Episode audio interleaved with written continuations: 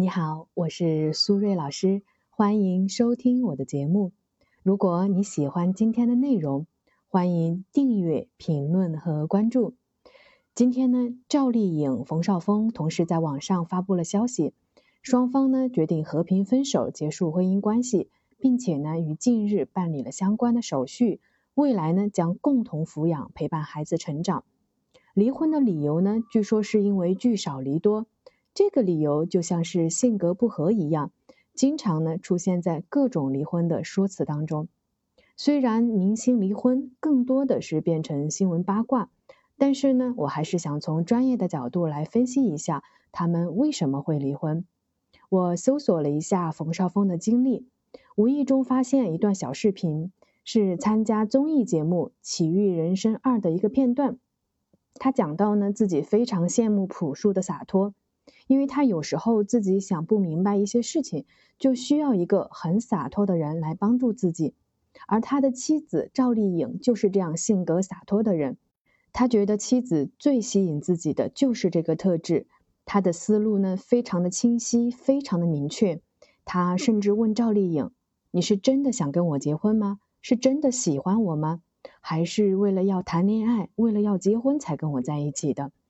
看完这个片段呢，我其实有点吃惊，因为冯绍峰作为一个已婚已育的四十三岁的成熟男士，能够向妻子问出这个问题，真的让我不禁怀疑，他很可能啊是一个非常不自信的人。然后呢，我还看到冯绍峰早年呢和妈妈一起参加访问节目时的资料。冯妈妈呢，曾经在节目中评价自己的儿子有三大优点：第一，长得美；第二，才华出众；第三，乖。而且呢，提供了冯绍峰小时候的照片。从照片里可以看到，妈妈呢还经常啊给他穿裙子，打扮得非常的精致和漂亮，感觉似乎一度被妈妈当做女儿养。从他的成长经历和他自我描述自己的性格当中啊，我可以呢对冯绍峰的性格特质有一个简单的轮廓。第一，爱纠结，他自己评价呢自己是爱纠结的人，容易想不明白，不洒脱。第二，敏感，他自己也说自己遇到事情啊就会忍不住流泪，比较爱哭。第三，不自信，他会自我怀疑，比如呢问妻子：“你是真的喜欢我，还是为了和我结婚？”第四，非常的感性，他是一个非常浪漫多情的人，很容易呢日久生情。比如说，恋爱的女生呢都是在自己拍戏的时候认识的。听我这么描述下来，我想可能会有人觉得这个性格好像有点女气，对不对？虽然呢没有任何的贬义，但是的确如此。我觉得冯绍峰的性格呢敏感细腻、温柔体贴、浪漫多情，而赵丽颖最初欣赏他的温柔体贴。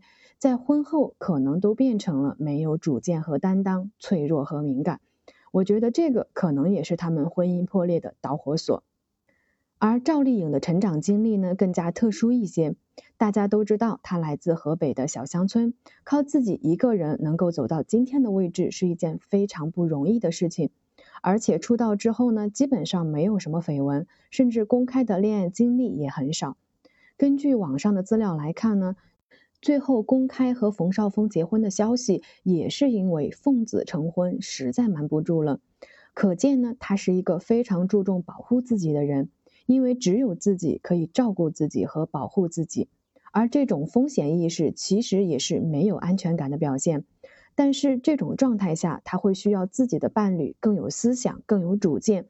虽然自己有能力，某种程度不需要依靠对方。但是骨子里依然是会欣赏更强大的男性，并且呢，赵丽颖曾经在采访中谈到了自己的爱情观，不要过分依赖对方的情感。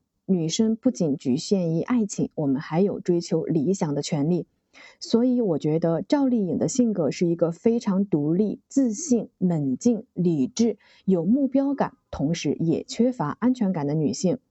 综上所述呢，我觉得赵丽颖这样的洒脱帅气的性格，深深的吸引了冯绍峰；而在霸道总裁外表下细腻敏感的冯绍峰，却给不了赵丽颖想要的势均力敌的状态。所以呢，通过他们的故事，我想和大家分享的是，在选择结婚对象的时候，我们不仅要看到当初对方吸引我们的那些特质，在初期散发的魅力，也要看到在后期呢，有可能会成为让我们彼此价值观碰撞的冲突。如果正在听节目的你也遇到了情感方面的困惑，欢迎添加我的微信 b h 苏瑞。再说一遍，我的微信是 b h 苏瑞。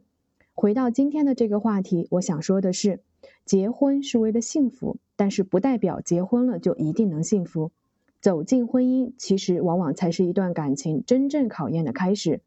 爱情与婚姻最大的不同在于，一个满是风花雪月的浪漫，你侬我侬的甜蜜。一个则是遍地都是鸡毛蒜皮的琐碎和日复一日的平淡。好了，时间差不多了，我们今天的节目就到这里，感谢大家的收听，我们下期节目再见，拜拜。